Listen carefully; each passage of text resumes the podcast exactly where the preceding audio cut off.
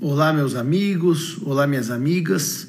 Como sexta-feira passada eu e o professor João Pedro Biasi batemos um papo sobre livros e esse papo foi tão agradável, a nós, nós falamos sobre o que nós estávamos lendo nesse momento de pandemia.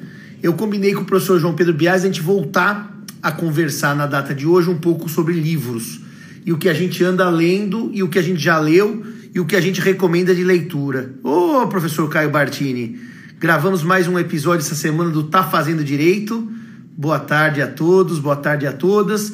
E o nosso objetivo, então, nessa tarde de hoje é conversar um pouco sobre livros e algumas dicas, o que a gente anda lendo, o que a gente anda gostando de ler, o que a gente já leu no passado e o que a gente pretende ler no futuro. Vocês também podem participar, só que a hora que o Biase entrar, eu vou dar uma travada nos comentários, só porque a live não está sustentando por problemas de internet. Mas de qualquer maneira, o que nós estávamos falando?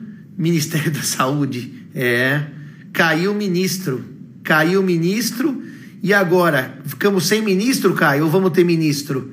Vamos ter um general como ministro, né? É, vamos ver o que acontece. Vamos ver se a internet aguenta o professor Biasi entrar. Se não caio eu ou não cai ele. Vamos ver. Só essa demora já não é um bom sinal. Professor Biasi, Pois é, meu amigo professor Simão. Tudo caiu o ministro da Saúde. É, caiu o ministro, como disse o Dom Pedro II, no baile da Ilha Fiscal, uma semana antes do 15 de novembro de 1889, caiu o imperador, mas não o império. Lê do engano, uma semana depois caiu o império também. Caiu tudo. Depois do baile da Ilha Fiscal. É, eu estou sentado agradavelmente na minha poltrona, João Pedro, porque eu fiz uma, uh, umas fotos da minha biblioteca e foi eu engraçado vi. que eu, eu fiz de umas quatro estantes, cada uma uma foto. E daí o Rodrigo, que foi nosso aluno na São Francisco, falou assim: Nossa, Simão, ganhei de você, eu tenho mais estantes do que você. Eu falei, bom, aqui em casa eu tenho quatro. Olha. E lá em Lisboa eu tenho mais cinco, e no escritório eu tenho mais dez. Então, quer dizer, é. é dá para empatar comigo. É, ganhar, é. ganhar é, é ousado. Né? É, é, é, uma afirmação tanto quanto ousada, né? Dizer que está ganhando em número de estantes, né? É uma coisinha um pouco arriscada de dizer aí. Eu vou suspender um pouquinho os comentários, só porque senão a live não se sustenta, João. Claro, e claro. eu quero fazer algumas perguntas hoje. A primeira Eba. pergunta que eu quero te fazer é a seguinte: qual foi o primeiro livro que você tem memória de ter lido? Mas não pode, não pode inventar, hein? Tem que ser honesto. Não. Foi Chapeuzinho Vermelho. Uhum. Olha, o primeiro livro que eu tenho certeza que foi o primeiro que eu li, porque eu li repetidas vezes, repetidas vezes, foi a história do Chapeuzinho Vermelho, numa edição bem grande, ilustrada, mas era um livro mesmo, tinha um textinho, aí cada página você virava. É, nós não tínhamos muitos livros, né? Eu nasci no interior, do interior de São Paulo, e às vezes é, eu tinha ali uma ou duas historinhas, mas eu gostei muito da historinha do Chapeuzinho Vermelho. E aí eu lia, lia, lia, lia várias e várias vezes o mesmo livro. Tinha umas 10 páginas. Esse foi o primeiro livro que eu tenho que contar. Você sabe que eu, na verdade, eu é, primeiro livro que eu li foi porque minha mãe já tinha lido para mim. Quer dizer, então eu li com os meus próprios olhos o que minha mãe uhum. já tinha lido, que é essa coleção do Monteiro Lobato, que está aqui em cima da minha estante. Nossa, que lindo. Tá dando para ver aí, né, Johnny? Essa é assim, essa verde, né, professor? Essa verde, exatamente. Que são é. 12 volumes. Foi a, o primeiro livro que eu li e por incrível que pareça, todo menino costumava começar a ler As Caçadas de Pedrinho. Mas eu não. Eu comecei por uma. Porque o, o, o mais curtinho do, do Lobato é o livro que chama Histórias de Tia Anastácia, que ela conta fábulas brasileiras, etc. Delícia, é, né? Histórias é. ficcionais. E é muito é. legal. Tem pequenos. Muito. Pequenos. Uh, como se fossem aqueles ditados que explicam o que é mãe coruja fábulas. Então, realmente, é, o, o, o Histórias de Anastácia é. foi o primeiro livro que eu li com os meus próprios olhos, que eu tenho memória. Pode ser que uhum. pela escolinha eu tenha lido outras uhum. coisas, mas assim, eu não uhum. tenho memória. Então, o primeiro livro que eu li foi o Monteiro. E é engraçado que o Monteiro Lobato, ele gera na gente uma paixão viciante. Porque você lê um livro dele, você não quer parar de ler até ler todos. E, evidentemente, no meu tempo de infância, tinha o sítio do Pica-Pau Amarelo na televisão. Então, era, uma, era um apelo, além do programa, que eu não perdia, em ler uhum. os livros. A questão dos livros. E o Monteiro Lobato é muito bom, porque ele tem muita, eh, muita base histórica, mitológica, científica. Tem uma sátira na construção dos personagens que depois, quando você lê, depois de ficar um pouco mais velho, você começa a notar essa sátira. É uma, é uma coisa incrível mesmo. A construção e a verticalização dos personagens no Monteiro Lobato é muito intenso. É muito, é muito divertido mesmo acompanhar essa construção. Agora, eu tentei inserir os meus afilhados, que eu tenho muitos no mundo do Monteiro Sim. Lobato. Uhum a leitura hoje é meio difícil, porque o português dele é um português difícil. Então, eu ia assim, até comentar. É, acho, eu quero sugerir até João, um tema depois. Uhum. É, acho que não é mais o livro infantil que era no tempo é. de antes. Fale. É. O tema que eu quero sugerir para a gente debater aqui é o seguinte: é exatamente esse. Há uns, umas duas semanas atrás, três semanas atrás, é, li aqui no, no, Instagram mesmo, acho que até um comentário, lembro do comentário do Bunazar, com o qual eu concordei bastante, inclusive, sobre isso, é, sobre adaptação, a, a, necessidade de se fazer adaptações de livros, é, de livros até infanto-juvenis. Eu vou citar um exemplo que é um exemplo clássico, As Viagens de Gulliver, que é um livro que eu li, eu li quando eu estava, acho que na sexta série, quinta série, não sei, Uh, e, e aí eu retomei agora, professor, no Kindle, o, As Viagens de Gulliver, e, e, só nessa oportunidade, de verdade mesmo, reconheço aqui até a minha ignorância, só nessa oportunidade que eu descobri que eu tinha lido uma adaptação das Viagens de Gulliver e que o livro era antiguíssimo e que, enfim, tinha uma densidade toda totalmente diferente, né? E aí eu comecei a ler, enfim, é, o, o, livro, a Lilliput ainda continua incrível, né? É, é, bem fantástica a história, é muito interessante de ler. Mas veio a dúvida. Olha, veja, será que, as, será que a criança ou adolescente não tem capacidade intelectual para ler a viagem de Gulliver do jeito que está escrito propriamente? É essa questão? Isso, é isso que acontece? Eu tenho a impressão eu tenho a impressão que não, que, é, que, que são todo, que as crianças e os adolescentes, tirando aqui as, as situações de palavras é, que não são mais utilizadas, modificações ortográficas, inclusive, né? Pessoal que, do direito aqui, por exemplo, se for ler a primeira edição do Ponte Miranda, vai notar, por exemplo, uma palavrinha ou outra, né? Que, que não se usa mais, que usa uma, uma construção ortográfica diferente. Mas tirando essas, essas situações de adaptação propriamente de regras de escrita na língua portuguesa, precisa fazer uma adaptação semântica, precisa fazer uma adaptação de, de conteúdo do livro, simplificar o conteúdo do livro para manter o mesmo público, porque o As Viagens de Gulliver foi escrito para público infanto-juvenil também lá atrás. Né?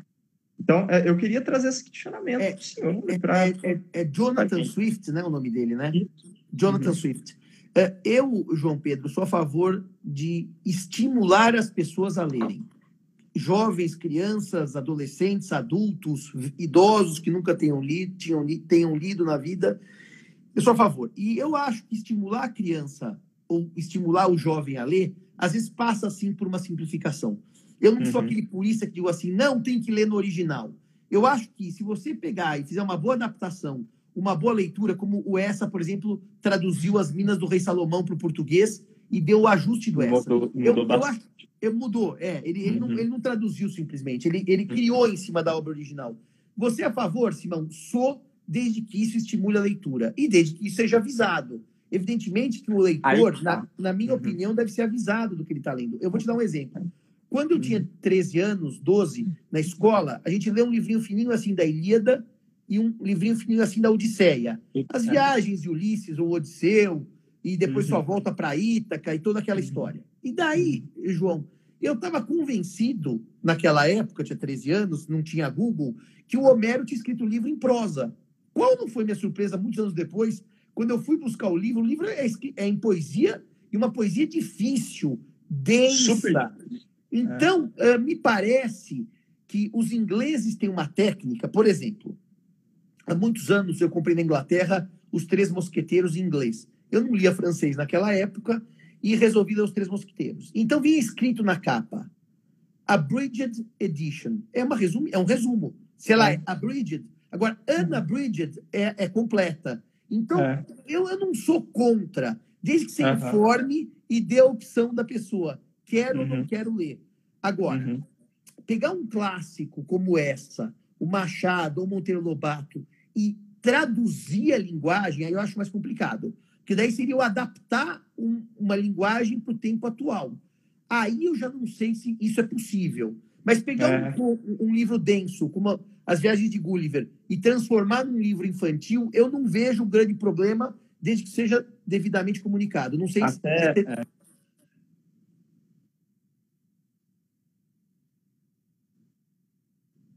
Numa época em que, em que, se, em que não existia propriamente grande, o grande número de, de pessoas alfabetizadas no mundo, e aqui eu estou falando de uma história mais ocidental, né? vamos pensar um pouquinho na Bíblia Ilustrada.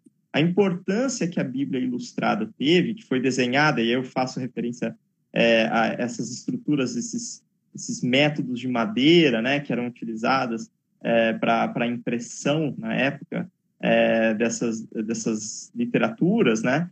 quão importante aquilo foi né, dentro da perspectiva de acesso de linguagem. Né? É claro que a gente está falando aqui de uma coisa totalmente diferente. Né? O, a Bíblia, que era chamada Bíblia Vulgar, se não me engano, era esse nome. Vulgata. Era, isso, exatamente. Que foi, pro, que foi, pro, é, pro, é, foi muito. A palavra me foge agora. É, foi propensa. É, como, de, como posso dizer assim? Foi muito. É, muito divulgada, muito Sim. É, é Propaga dizer propagada, ela foi divulgada. Isso, propagada. isso é essa palavra que me fugiu, propagada, efetivamente. Dentro desse contexto, ela atingiu muita gente. E ela permitiu a essas pessoas que não sabiam ler nem escrever ter acesso à fé, que era uma coisa super importante, que é uma coisa super importante. Eu acho que dentro desse contexto, e agora transmitindo essas percepções para essas adaptações que a gente está comentando aqui, eu acho que é super válido também.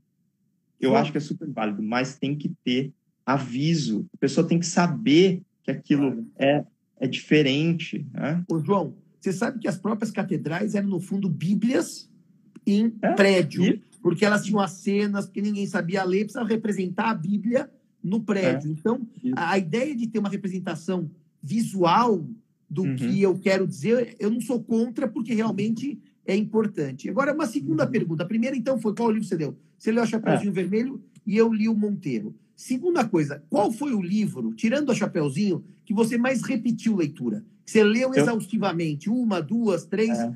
E se você lembra quantas vezes você leu esse livro? Ah, eu, na realidade, quando você perguntou o primeiro livro, eu já tô, eu já estava pensando nesse. E eu, eu tô muito triste porque eu não lembro o título desse livro, mas eu lembro muito de ter lido over and over and over, a ponto de eu decorar as passagens do livro. Porque foi assim, professor, na quarta série, na quarta série do ensino fundamental, a minha professora de português passou esse livro para a gente ler. E eu li esse livro tantas e tantas vezes, tantas e tantas vezes, uma coisa extremamente anormal mesmo. Mas você lembra a história, pelo menos, João? Nem eu a história. Lembro a história. Eu lembro a história. Era de uma menina que queria escrever um livro. Era, era a história de uma menina que queria escrever um livro. Então era uma metalinguagem. Um livro um... falando sobre é. livros. Exatamente. E aí tinha vários personagens da escola, amigos, os pais, né, falando desse tema. E era, era uma é bom, é um, é um livro totalmente infantil, né, super pequeno. E eu lembro bastante disso porque a professora fez uma prova desse livro. E eu, eu lembro de ter copiado trechos do livro mesmo, que eu decorei de tamanho vício no, no, livro, eu decorei mesmo passagens, e ela veio falar com os meus pais achando que eu tinha colado. Porque eu viciado de trechos, assim, literalmente. De tão viciado que você ficou, né? Você decorou Mas, o livro. E, e, engraçado, porque depois disso, e aqui sendo sincero mesmo, eu é. tive um grande ato na minha leitura, sabe? Eu parei, eu parei de ler completamente, assim, durante a minha quinta, sexta série, é, o meu, o meu, a continuidade do meu ensino fundamental, eu, eu tive leituras assim pontuais, voltadas para passar de ano, sabe? Eu tirei a leitura da minha vida. É, é. eu, João, João, o livro que eu mais li na minha vida, estava procurando aqui na estante, mas eu tenho uma questão que eu tenho uma estante de livros aqui, uma estante em Lisboa, então nem sempre o que está aqui, eu acho que está aqui e está lá, ou vice-versa, tá certo? Mas, de qualquer maneira, o livro que eu mais li na minha vida, eu li na primeira vez por, uh, pela, por ordem da escola. A escola mandou fazer a leitura como leitura obrigatória, eu tinha 13 anos, uhum. na sétima uhum. série. E depois eu fiquei viciadíssimo nesse livro. E daí eu perdi esse livro. Depois eu recomprei esse livro em português e recomprei esse livro em inglês, que é do George Orwell, A Revolução hum. dos Bichos. A Revolução que é, Bichos. Em inglês é o Animal Farm que é exatamente a história, não está aqui, João, deve estar tá lá em Lisboa, que é exatamente a história dos animais que dão um golpe de poder numa fazenda, defenestram o Mr. Jones e assumem o poder. É uma alegoria da Revolução Russa. É, e esse livro ele é fantástico, que tem aquela, aquela cena que todos conhecem, que os porcos lançam no celeiro a, a Constituição do novo governo, vamos é, chamar assim, é. depois que os homens são destituídos. E daí tem a famosa frase: todos, todos os animais. animais são iguais. Aí depois que os porcos vão para a segunda fase da revolução, que seria mais ou menos a fase do bolchevismo, Isso. de Lenin, etc. É. Eles põem uma vírgula e dizem: mas os porcos são mais iguais mais, que os outros. Que os outros. É. é. E esse livro, Animal Farm ou Revolução dos Bichos, é curtinho, eu li muitas vezes e depois comprei aqui na Livraria Cultura e reli em inglês. Mas acho que eu li, sem exagero, umas 10, 12 vezes, porque eu era viciado. Eu tinha é. um hábito de leitura uh, repetitiva. Aliás, eu sou assim até hoje. Eu estou relendo O Deus dos Túmulos e Sábios, falamos na semana passada, uhum. pela oitava, nona vez, sei lá. Essa minha amiga Cecília, quando soube, falou: Mas de novo você está lendo esse livro? A Cecília me conhece, há, eu tenho 46, ela me conhece há 43 anos. Você já falou desse livro, você já leu várias vezes, mas eu sou um pouco obsessivo. Então, é. Esse foi o livro que você leu mais vezes. É. Vamos para uma terceira é. per pergunta agora. Essa é importante. Se você tivesse que citar um ou dois livros que marcaram a sua vida, você fala, nossa, mas eu, eu, eu para mim aquilo. É, porque, evidentemente, que o Animal Farm, que, o Revolução dos Bichos, que eu li dez vezes, marcou minha vida, mas uhum.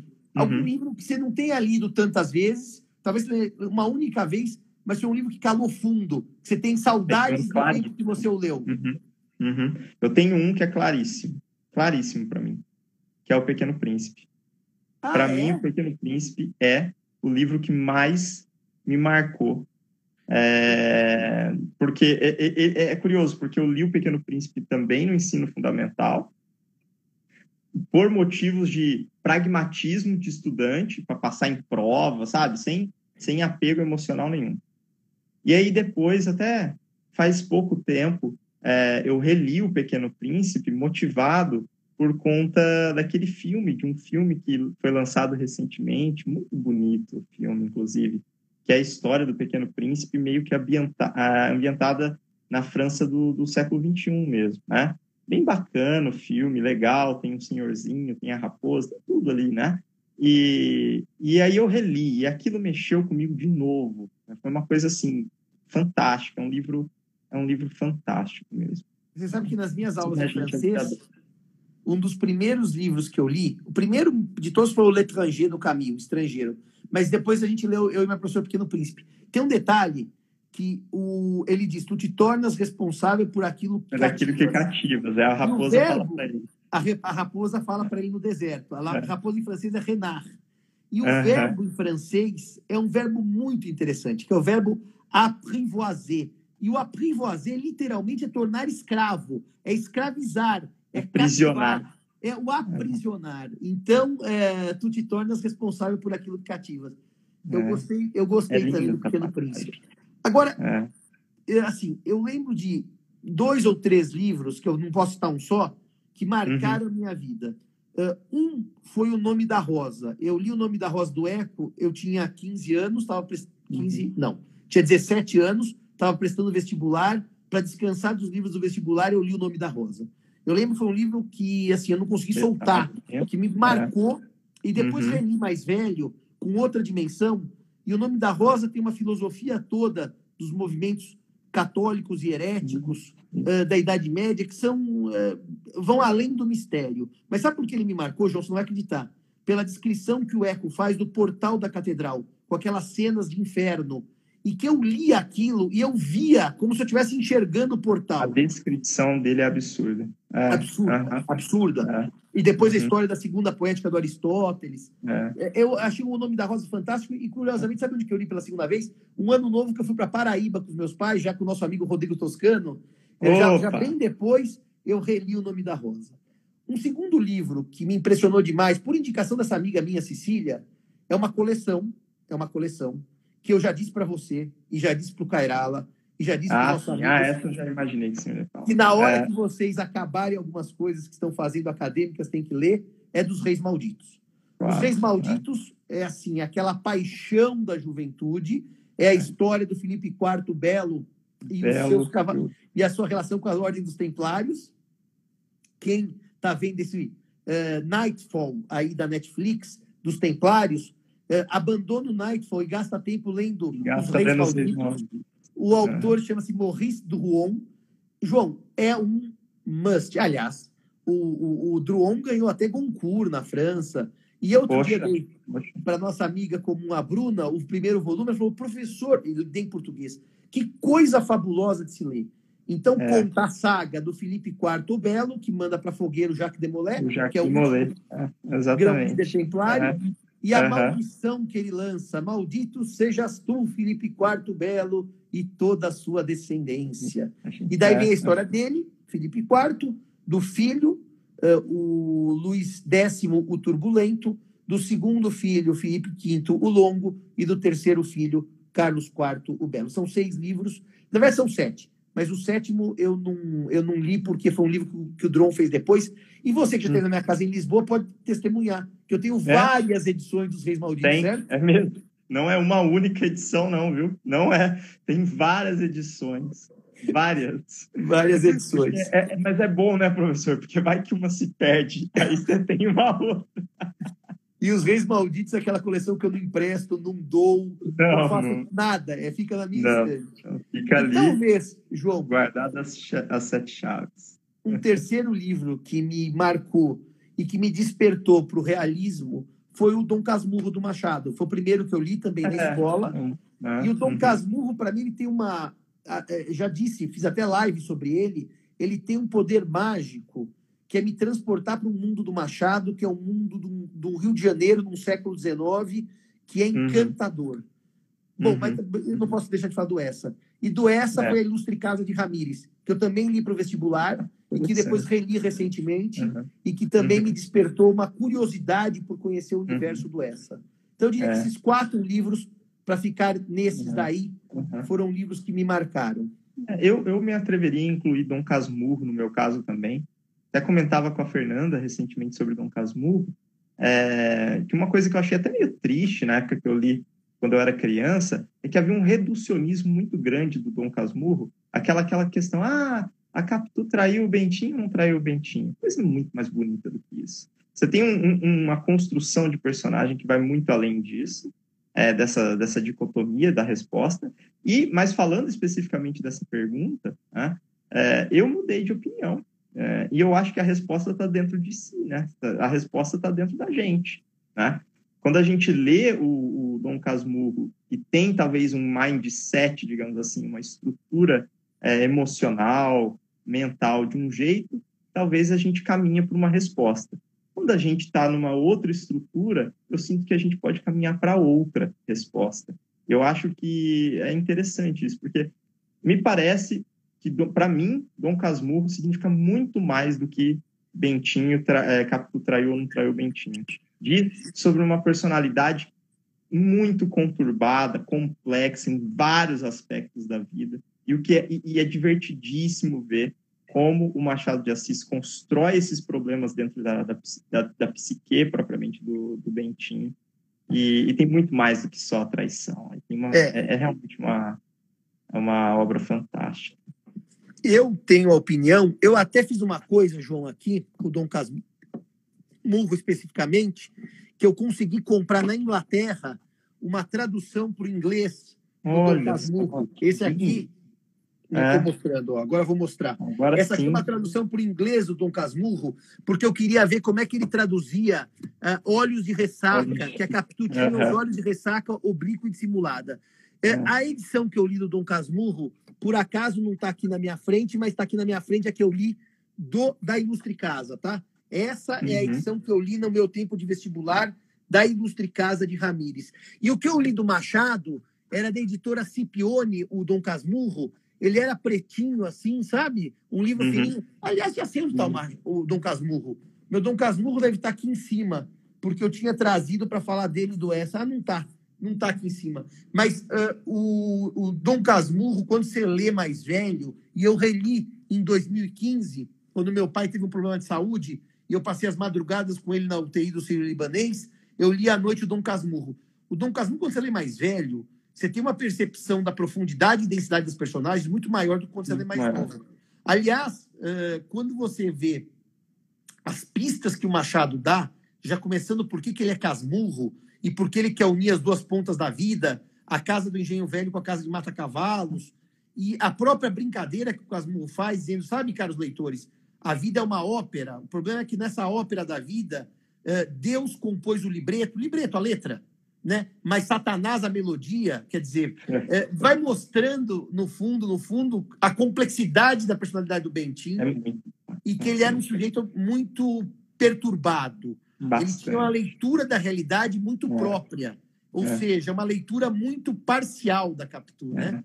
O, o, o, o que eu acho legal e que a gente talvez só depois de velho talvez perceba isso, né? É, o narrador a, a, gente tem a mania, e é normal, né? Porque é assim que se desenvolve as narrativas, né? A gente tem a mania de confiar muito no narrador, né? Só que o Bentinho é um narrador que não, se pode, não pode ser confiado. Ele, é, é, é isso que eu acho bacana, que a gente tem que... A, a, até a própria, a, própria, a própria narrativa é motivo de interpretação, é motivo de, de parar para pensar no, no Dom Casmurro. E não. isso não no Dom Casmurro, né? Em, em, vários outros livros do Machado, né? Você ter esse narrador envolvido a ponto de ser um narrador não confiável. Né? Bom, é... pior do que o Brás Cubas, que é um defunto autor ou um autor defunto, mas eu ia te dizer duas coisas sobre narradores que você não pode confiar. Duas. A primeira, que a, quem não viu a série Game of Thrones, eu uhum. amei. Mas quem viu, eu recomendo vivamente que leia os livros do Martin, porque o Martin faz uma narração pluripessoal. Então, cada narrador é uma personagem em certo momento da saga que narra sobre a sua visão.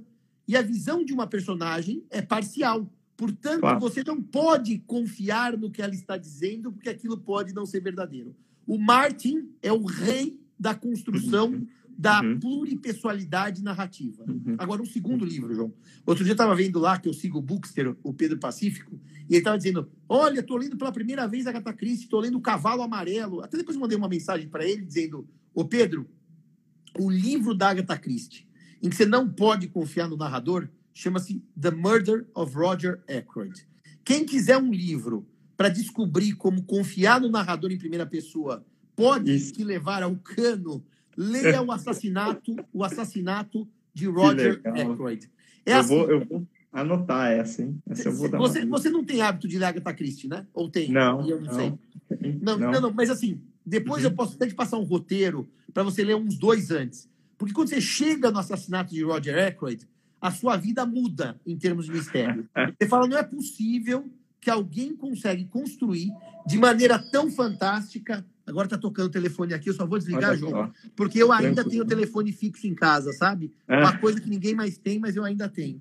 Então, João, uh, o, o, o, narrador, uh, ele pode ser de extrema de pouca fiabilidade, pouca extrema desconfiança. É, então tem que tomar é, cuidado com quem acredita no narrador, é. porque o narrador em primeira pessoa normalmente não é neutro, é um narrador é. viciado. Até, é, se me permite, professor, oh, desculpe, Pode falar. Não, você agora, depois eu vou te fazer uma outra pergunta. Eu fazer um parênteses rápido aqui. Eu, eu lembro invariavelmente de uma passagem de um filme e não um livro propriamente. Um filme até, enfim, mainstream, nada demais, mas é muito bom, é um filme muito bom, que é o segundo filme da trilogia do Batman, do Christopher Nolan, que eu tem adoro. o Coringa. Eu é adoro. E o Coringa, eu, eu adoro também. Esse é um filme fantástico, esse é um dos melhores filmes que eu já vi. É, o Coringa tem um momento que ele conta a história é, da, é, da origem ali das, das cicatrizes que ele tem no rosto. Ele conta uma história. E em um segundo momento, e aquela história choca, todo mundo que está vendo aqui choca, né? Aí, num segundo momento, uma outra invasão dele, lá numa outra coisa que ele está fazendo, ele, ele agarra uma pessoa e fala: Ah, você quer saber como que eu consegui essas cicatrizes? E conta uma história totalmente diferente. Totalmente diferente. E, e essa, essa peculiaridade da direção desse filme é fantástica, que mostra quão perturbada a pessoa é, quão destruída e, e quão é, é, é não confiável ela é, quão imprevisível. O Coringa é totalmente imprevisível. Né? O, Eu acho o, que isso é bem legal. João, falando de personagens não confiáveis, eu quero contar uma outra coisa para os nossos ouvintes que nos assistem aqui. Eu li também há muitos anos A Cidade e a Serra, do, a, a Cidade e a Serra do Essa. E quando eu li há muitos anos, eu não tinha compreensão nem do idioma suficiente e nem de nada suficientemente para compreender a obra. E agora, em janeirão, aquele frio europeu, eu li muito, você sabe disso, além de, de ter tido um monte de evento, aula, jantar e vinho e, e coisas agradáveis, né? É. Saudades grandes do professor Grande. Araújo. Outro dia mandei uma mensagem, Araújo, estou com saudades de Lisboa. Mas eu reli o Cidade a Serra. E daí, aquele livro, que é, no fundo, uma brincadeira entre a vida tumultuada da cidade e a vida calma do campo, a vida cheia de atrativos, feérica da cidade e a vida introspectiva do campo. Primeiro que eu recomendo ler nesse momento. Aliás, é, eu já é, semana passada é a peste no caminho, que é a leitura é. da pandemia leiam o que nós estamos vivendo. E uma das brincadeiras do essa, João, sabe qual é que é? Exatamente com a biblioteca do Jacinto. Porque uhum. o narrador diz assim: Jacinto tinha, eu vou dar um número qualquer, dois mil livros em sua biblioteca. Numa segunda passagem, eu anotei isso no livro, porque eu não me conformava. Jacinto tinha 12 mil livros na sua biblioteca. Na terceira passagem, Jacinto tinha 80 mil livros na sua biblioteca. Quer dizer, o, o, o, o personagem vai superdimensionando a biblioteca conforme a história corre. Né? E o interessante é que quando o Jacinto sai de Paris e resolve visitar a sua propriedade em Tormes, né? que é a Serra Portuguesa, uh, ele vai para lá e a bagagem dele se perde e ele é. fica é. com muito pouca coisa. É. E o interessante aqui, para quem está nos ouvindo, é que ele fica com um livro. E daí ele diz que finalmente ele leu, porque ele leu. não tinha lido nada naquela biblioteca. E ah, o ah. livro ah. é A Odisseia do Homero, o único livro que ele tem em mãos para ler, porque era o livro que ele tinha escolhido para ler no trem, enquanto sua uhum. bagagem chegava a Tormes. Então, é, é, essa brincadeira do narrador é muito interessante. Uhum. Eu lembro da cidade, da cidade das Serras e digo mais: leiam agora, nesse período de pandemia, para ver como a vida simples tem seu charme. O Jacinto Sim. descobre a simplicidade de dormir numa é. cama dura, de comer uma comida mais, mais caseira, mais ordinária, no sentido mais de vulgar. monocromática, digamos assim. É. é. isso. É isso. Então, A Cidade e a Serra é, é um li é, livro que eu recomendo na pandemia, assim como eu recomendei é verdade. A Peste. Ô, João é Pedro, e vamos evoluir com mais alguma ideia aqui. Vamos. Qual é o seu critério para comprar, não um livro jurídico, um livro não jurídico? Ah, ah. Quais são os seus critérios? Como é que você escolhe os livros para comprar? Muito bem. Eu tenho alguns critérios, eles são é, elencados em ordem de importância. O primeiro critério é indicação. Indicação de amigos. Esse é Fechado. o critério, para mim, o mais básico. importante. Básico. É, é básico. Então, assim, é, é, até digo aqui que surpreende, até de forma até lamentável, né? Que se a gente for entrar em alguns sites aí de top sellers, best sellers aí, nós vamos encontrar, dependendo do site, claro, não estou falando todos, mas nós vamos encontrar livros que não são efetivamente tão interessantes, né?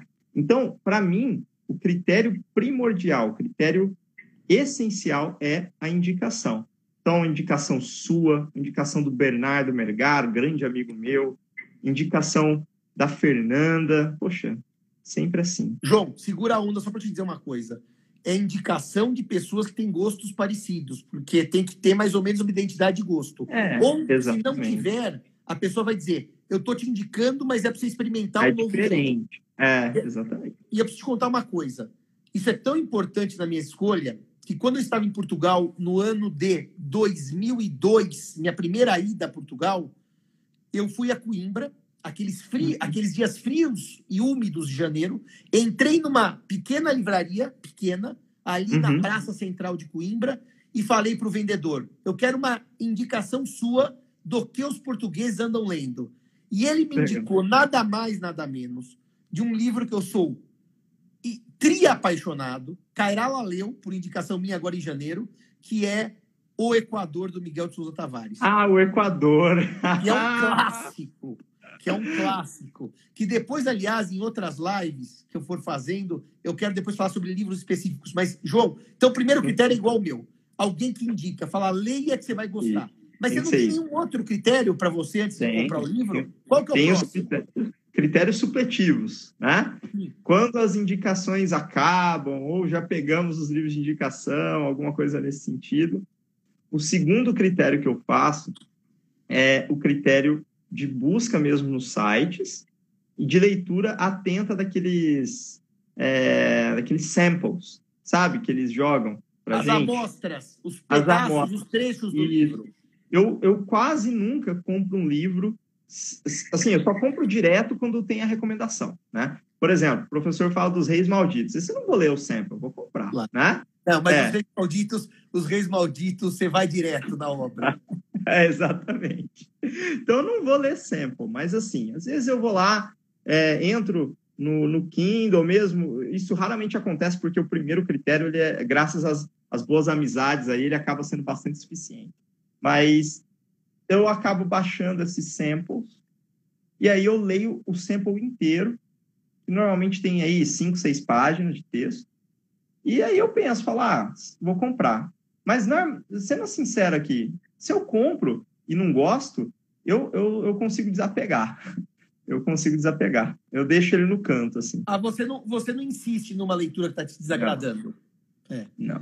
Eu já, eu, eu no passado insistia. Agora que eu estou mais velho, e que eu go... sei que tem muita coisa boa para ler. Se eu não gostei, eu também paro. É, é, e meu problema fazer, todo, é. que todo mundo tira sarro de mim, até o Wilson hoje no Instagram tirando sarro, é que eu odeio o Saramago e todo mundo ah, gosta. eu ia falar isso, é possível. Eu odeio o Saramago. Aliás, é. quando eu conheci o Araújo português, eu morria de vergonha de dizer que eu detestava o Saramago, e ele e também ele, detesta. Ele o dia que ele falou isso para mim, João, foi uma ah. libertação. Eu oh, odeio o Saramago. Eu acho Saramago um cara intragável. Nossa. Ah, eu ia falar, ó, juro mesmo que eu ia falar. A minha experiência com as intermitências da morte. Eu peguei, ó, livrinho fininho. Eu falei, ah, vou conhecer o Saramago, né? Todo mundo fala do Saramago, isso e aquilo. Nossa, eu fiquei mal. Fiquei mal lendo aquilo lá. Eu, eu juro, eu fiquei mal, pessoalmente mal. O estômago ficou mal. Tipo, fiquei mal. Eu falei, vou parar com isso aqui, não aguento mais.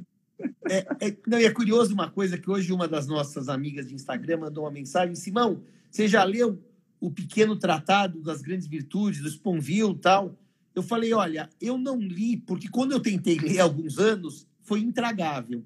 Mas, curiosamente, é um livro que eu tenho vontade de tentar reler. Porque às vezes passa o tempo, mas o Saramago Nessa não, encarnação. acaba com a gente. Nessa encarnação, João, se tiver próximo, eu não sei, porque eu não vou jurar. Nessa, eu nasci 18 de janeiro de 74, chamado José Fernando Simão, em São Paulo, capital. Essa eu não vou ver Saramago mais. Saramago já, já deixei. Já foi. É. Já passou, já passou. Agora, é, o que eu tinha te perguntado, João, que eu esqueci, que a gente foi falando. Ah, como é, o seu critério de escolha 2 ah, é. é. o critério da leitura. Eu também.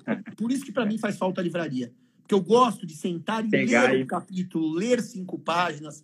É. E eu acho que o livro é um prazer é, sensorial tátil. ter um livro hum. bonito, que você é. consiga ir virando as páginas. Então, ah, é também, bom. eu também leio é. um pouco antes é. de, de comprar. Então, eu, eu, eu, eu, faço assim meus critérios: indicação sempre, leitura de um capítulo ou de página sempre. E o terceiro que eu gosto muito, João, é o chamado acaso. Você vai andando na livraria, vai vendo as capas, lendo as orelhas e de repente se depara com um livro, fala: puxa, mas que coisa interessante isso daqui. Será que eu vou gostar? E eu acabo comprando. Alguns que eu fiz isso são mais livros históricos. Por exemplo, uhum. na Inglaterra é. eu comprei já três livros históricos que são assim. dois estão traduzidos para o português, um não está. Uhum. Um foi Os Três Imperadores da Miranda Carter. Que eu cheguei na Inglaterra, sentei, li um capítulo, falei, eu amei esse livro. Trouxe para o Brasil, devorei. Três Imperadores, a história do George, do Nick e do Willie, os três primos que conduziram a Primeira Guerra Mundial. O segundo livro que eu fiz isso, que eu sentei e amei, é, é um livro de quatro personalidades históricas, acho que chama Four Kings até, quatro, eu não, não lembro de cabeça, que é o Saladino, o Francisco uhum. I, o Henrique VIII e o Carlos V. Cheguei na Inglaterra e li. Então, esses, assim, são uhum. descobertas a esmo. É. Uhum. Eu também gosto dessa ideia de parar uhum. numa livraria e procurar livros, sabe? Me agrada bastante. É, esse, esse jeito de comprar livro já me rendeu já um, boas leituras já. Eu lembro uma viagem que eu fiz, estava morando na Itália ainda, fiz uma viagem para, ah, não lembro agora, uma cidadezinha pequena lá de Lázio mesmo, estava é, em Roma, né? Ali perto de Roma, é, que eu fui com um amigo meu, professor, inclusive Fabrício Bastos, foi lá comigo, a gente dividiu o automóvel, e nós chegamos lá num castelo, numa cidade pequena que tinha um castelo ninguém ali, professor, vazio, vazia, vazia, quase ninguém, a gente fazendo todo o passeio sozinho. Aí, de repente, chegamos naquela lojinha né, de fim de, de, museu e tinha um livro falando assim: O dinheiro na Idade Média. Era alguma coisa assim: O dinheiro na Idade Média. E eu fui lá e comprei o livro. Eu comprei o livro. Mal sabia eu que era um livro clássico sobre o assunto. Um livro clássico mesmo sobre o assunto, escrito por um francês. Se eu tivesse com o livro aqui, até mostrava é, e ele conta coisas muito interessantes de como o dinheiro não, não tinha o significado que a gente tem hoje tão facilmente. A gente coloca dinheiro numa definição hoje quase que automática, né? Esse, essa definição não se comparava com a definição de riqueza, por exemplo. Riqueza tinha uma outra perspectiva na Idade Média, né? E essa leitura foi uma delícia, um livro curtinho, de, de 150, 200 páginas, que eu li ali na Itália mesmo, é, rapidinho, e foi ótimo. Foi ótimo. Foi dessas compras, sabe? Ao acaso, você pega ali, fala, ah, olha aqui, ó, tem esse livrinho aqui, a capa dele é interessante, eu vou comprar. E às vezes sai uma leitura boa disso aí. E sempre que eu tô cansado, também falando da Itália, eu tinha estado de férias na Itália, sozinho, na região da, de Gênova. Eu fui para Cinque Terre, etc. É. E no meu último dia de viagem, eu tinha que voltar para Milão para tomar o, o avião para Lisboa. E eu estava lá, tinha acabado de ler dois volumes do Game of Thrones, daquele tamanho em papel que eu, que eu carrego. A minha mala é assim, são 40 quilos, 30 de livro e 10 de roupa, né? E daí, João, eu cheguei na Feltrinelli é, de Milão, lá, no, claro. lá ao lado do Omo, e Sim. eu queria comprar um livrinho para ler, entre no avião, né? É. Eu fui, eu comprei a Agatha Christie em inglês, não italiano, o Dead Man's Folly, e, e, fui lendo no avião. Então, eu de vez em quando também gosto de comprar livrinhos leves, coisas mais suaves, para você Isso. não ter que gastar a cabeça. Quase para você usar a leitura como um verdadeiro descanso. É. Então, é esse. Né? É. Agora, João, pra... nós já estamos com 45 minutos, eu vou abrir aqui os comentários. Qual que é o claro. seu livro que eu vou chamar de Guilty Pleasure? Aquele livro que dá até vergonha de contar que você leu. Contar, que você não contaria para ninguém que você leu.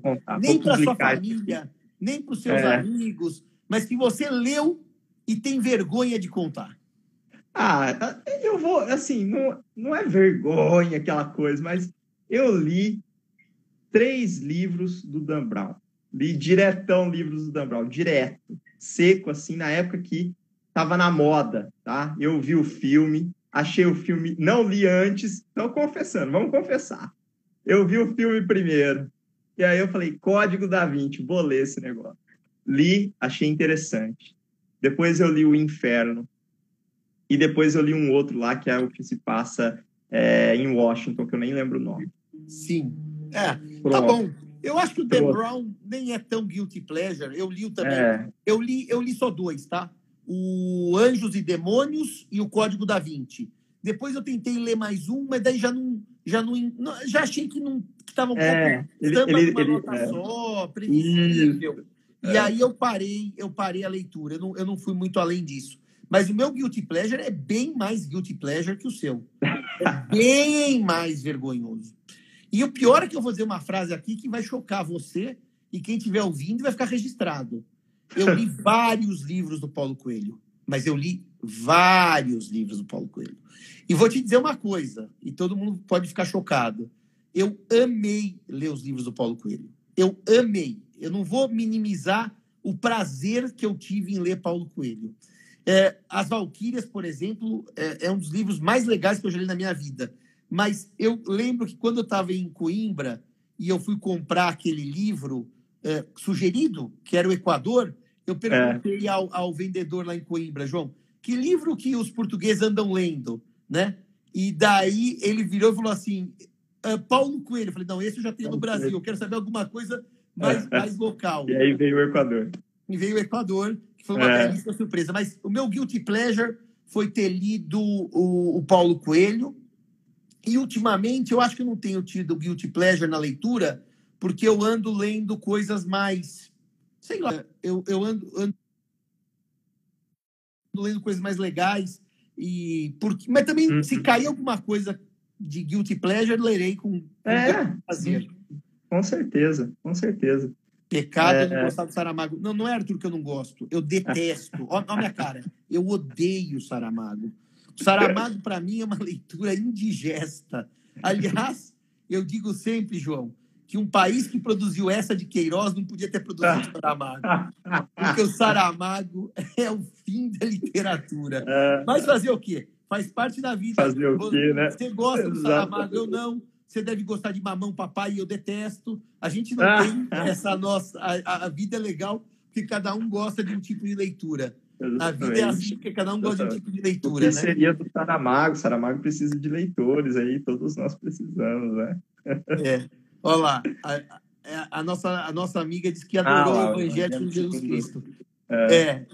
Olha lá, a outra já disse que não conseguiu ler o Saramago. Eu não consigo. Saramago é um projeto da próxima encarnação. E o pior, João, que outro dia eu estava na Itália, essa viagem que eu te contei, e eu bati foto dos livros dele em italiano, né? Claro, ele foi traduzido uhum. para todos os idiomas é, europeus. E eu pus assim, pô, até na Itália o Saramago me persegue. Eu vendo uma livraria, primeiro é. que eu deparo aqui é o Saramago. Cara! É. Para minha alegria, tinha também Machado em italiano. Oh, aí, Agora, bom. o Herman S., eu quero te contar uma coisa, Marta. Eu li há muito tempo o Siddhartha, mas é, agora eu tive uma indicação de uma amiga da Vera para ler o Lobo da Steppe. E eu fiz o quê? Entrei numa livraria portuguesa, estava lá em janeiro, comprei o Lobo da Steppe e pus na minha, vamos dizer, prateleira, João, dos próximos a serem lidos. E estava ele, e estava um do Vargas Llosa, que eu comprei também. Ninguém escreve ao coronel, deve ser isso? Ou esse é do. Bom, não sei, mas é um livro do Llosa. E daí o que aconteceu? Eu vim para cá e falei, na Páscoa, quando eu regressar, eu vou começar por esses dois livros. Só que, infelizmente, a pandemia nos impediu de regressar a Portugal. Então, é. o, o Herman S., Marta, eu vou ficar devendo a resposta para você, porque ele está lá em cima da minha mesa e, e uma, um dia eu vou poder voltar para Portugal claro. e vou poder uhum. ler o, o Herman Hesse e conversar com você. Agora, eu, eu ia exatamente perguntar isso dos próximos projetos. O que temos em vista para a gente ler de futuro, João? Ah, eu tenho eh, Próximo, uma né? missão. Né? É, futuro próximo, exato. Eu tenho a missão de continuar com o Steven Saylor, que eu tô adorando. Tô terminando já agora o Enigma de Catilina, fantástico. Ah, você já tá no Enigma de Catilina? Já, já, já tô no terceirão já. Já, já tá tô no terceiro volume. É, já tô terminando já. Eu tô lendo em inglês por causa, enfim, do acesso e tal. É, e tô ansioso, porque esse 3 agora ele tem um, um, um ritmo totalmente diferente mas não menos interessante. Tá? Só, só deixa eu contextualizar uma coisa. Para quem não viu nossa outra live, ah, eu e o João somos fãs de uma coleção de um autor americano chamado Steven Saylor, que chama Roma Sub-Rosa. Sub-Rosa porque é uma coleção eh, embaixo da rosa, porque é de mistério. E o personagem principal chama Gordiano, o Descobridor. Em inglês, Gordianos the Finder. E o primeiro volume chama Sangue Romano, da coleção. O segundo chama O Abraço de Nêmesis, que eu dei para ele, que eu comprei e dei para o João de presente. E o terceiro volume é o, o Enigma de Catilina. Cosquetando em Catilina, Butere Paciência Nostra, que é exatamente o que o João está lendo. A coleção é enorme. Eu comecei a ler nos anos 90 e eu já é. acabei, porque toda vez que o Sailor lança um livro novo, eu compro no dia do lançamento e leio no dia. O Sailor não tem o delay de um minuto entre ele lançar o livro e eu ler. É, não tem como, não tem como. É muito bom mesmo. Eu ainda tenho um bom caminho pela frente, o que me dá tranquilidade, não ansiedade, tranquilidade. Eu tenho muito aí o que ler de qualidade, né? E aí eu tenho, eu, eu, João, eu tenho inveja. Eu tenho inveja de já ter lido e você não. Porque você ah. vai ter um prazer que eu já tive, tá certo? É, exatamente, exatamente. Está sendo muito bom porque é muito criativo. Uma coisa que eu não imaginava que ia acontecer, eu imaginava que o, que o estilo de narrativa ia se manter, e eu estava ok com isso, porque é fantástico o livro, né? Mas esse terceiro é totalmente diferente, ele tem uma, um ritmo diferente. O Gordiano está mais velho, é, tem uma, um, um, ritmo totalmente diferente. Ele começa a agir mais com a cabeça e menos com os músculos ali fica uma coisa realmente muito divertida de ler, essa mudança de perspectiva, os valores dele, incrível, incrível, é emocionante, é muito bom. É, a nossa também, nosso ouvinte pergunta, nossa espectadora, qual é o, o autor, os escritores prediletos? É tão difícil falar isso. Olha, por exemplo, eu descobri, por indicação da Vera Jorge, um livro que chama-se Elegância do Ouriço. Ela chama Muriel Barbery. Muriel Barbery, com Y. A elegância do ouriço. Descobri isso, sei lá, quatro anos, cinco anos. Minha amiga, eu li aquilo, mas eu, eu, eu chorei no final. Quer dizer, assim, é um livro absolutamente fantástico. É muito difícil. Agora eu estou lendo, por indicação do Bunazar, o Scruton. Eu estou achando. É, não está entre os meus prediletos, mas uma filosofia uhum. fantástica. Agora, se tivesse que escolher um só, um só, um só, eu ia falar essa. Porque se... É, é, tá. É, mas, mas é injusto, é. viu, João Pedro? É, é injusto, porque o essa é um dos livros que eu amo ler, mas assim, uhum. talvez se eu tivesse que ir para uma ilha sozinho, com uma coleção de um único autor, eu levaria o essa. Porque o essa é a leitura que me dá um grande prazer, sabe? então, mas, e você tem algum, você pode dizer, o predileto ah, todos? Difícil, é muito difícil mesmo. Eu, eu, eu talvez diria Machado, mas porque eu gosto bastante das questões universais que o Machado traz, é, a parte filosófica, a psicológica do Machado, eu acho.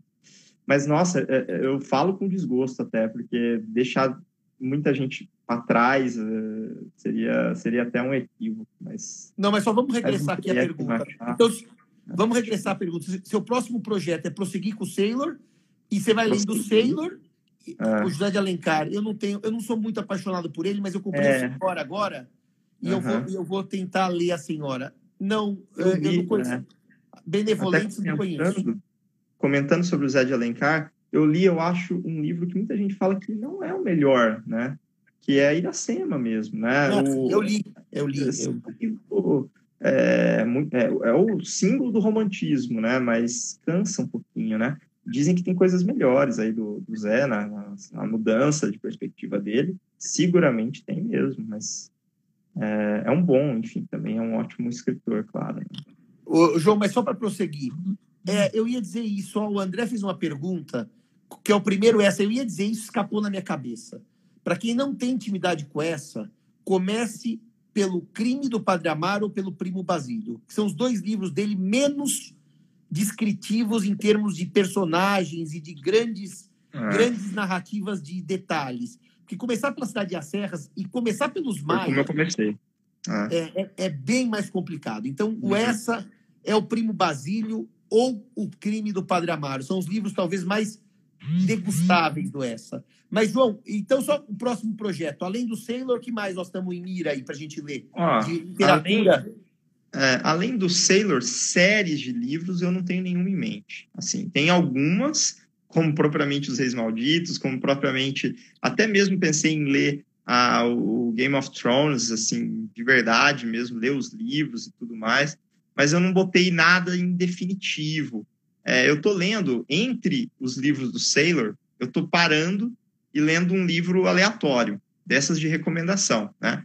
O último que eu li foi, por exemplo, aquele Educated, e aí depois eu até emendei um outro, né, que a gente falou na live uh, anterior, que era o Projeto Rose, que é um livrinho maravilhoso, leve, delicioso de ler, né? É, Para esse, agora no final agora do, do, do terceiro, do Sailor, eu tô totalmente não definido, não sei o que eu vou ler entre o terceiro e o quarto, tá totalmente em aberto.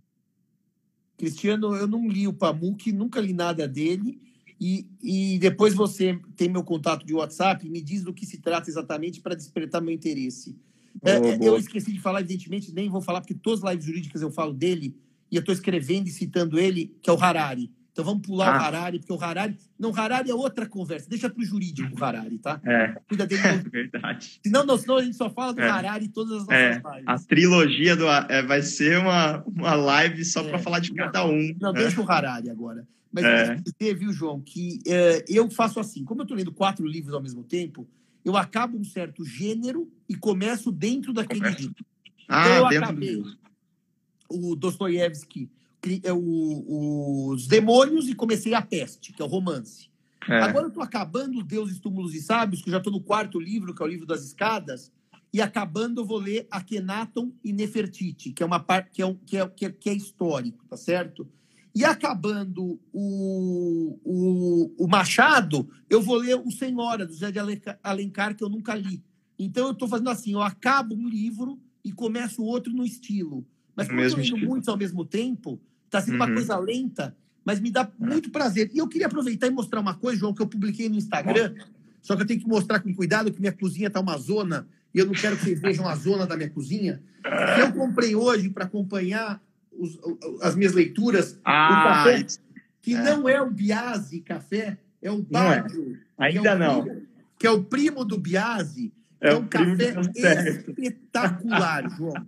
Eu estou comprando é. cafés aromatizados. É espetacular. Espetacular. Exatamente. É bom. Meu mesmo. amigo, 5 e 28 é hora de nos despedirmos. Olha como passa rápido. Jonas, eu não li o Crime e Castigo, mas eu li o, o, Os Demônios. E o próximo Dostoiévski meu, O Idiota, e depois eu vou para o Crime e Castigo. Eu estou numa fase completamente russa, tá certo? João, para sua despedida, meu amigo meu querido amigo Simão, queridos aí que estão conosco. Como é bom a gente poder tomar um cafezinho aqui, falar de literatura. Eu gostei demais, mais uma vez, né? Que delícia ficar aqui conversando contigo, professor, com nossos queridos aí que estão atentos às leituras também. É um jeito da gente, enfim, relaxar, compartilhar experiências literárias. É, e eu queria agradecer, professor, agradecer essa ideia é, que foi uma ideia construída, né, é, por nós aí, nossa, junto nossa. mesmo, né, uma coisa de, vamos bater um papo, vamos falar de, de literatura, vamos, né, tro trocar um pouquinho é, de assunto, né, hoje teve tanta coisa aí acontecendo, gente, é bom, é bom parar para falar um pouco de essa, é bom parar para falar um pouco de Machado, né? É verdade. Que bom que a gente fez isso e estamos aí, vamos manter essas conversas, eu acho que é uma delícia, por mim, é, continuamos. Eu vou, eu vou agradecer também, dizer que foi uma, um prazer conversar com o João. Eu achando que nós íamos ter meia hora de papo, que não ia ter conversa, o papo durou uma hora. É. E, e dizer que nesse tempo de pandemia, leiam, porque ler é uma das melhores coisas da vida. Comprem livros pelo Kindle para quem gosta de ler, baixem na, nas plataformas que vendem livros. E tem sempre o velho e bom estante virtual, que é sempre um site bom e barato para adquirir livros que a gente não consegue, às vezes, com facilidade. Exatamente. Então, meus amigos, muito obrigado a todos. Tenha uma sexta-feira maravilhosa. João obrigado. Pedro, eu não vou marcar uma outra live com você por uma questão muito simples. Semana que vem, como eu prometi, eu volto para as lives jurídicas. É... Daí tem duas ou três por dia, João. Então tem live para todo gosto semana que vem. Quem é. quiser acompanhar as jurídicas, vai lá no meu Instagram, que vai ver. Então eu não vou nem marcar uma próxima daqui a uma semana, porque infelizmente agora vai ser a semana jurídica. Mas, João. Mas eu acho duas... que é até bom porque a gente lê mais. E aí, Isso. quando a gente voltar, a gente tem mais assunto, mais livros novos para comentar. Olha João, duas semanas jurídicas e voltamos para a literatura em breve. Pronto, pronto. Beijo a todos, beijo a todas. Uma boa sexta-feira, um bom fim de semana, Até meus mais, amigos. Até tchau, mais. Tchau, João. Tchau, tchau a todos. Tchau, tchau.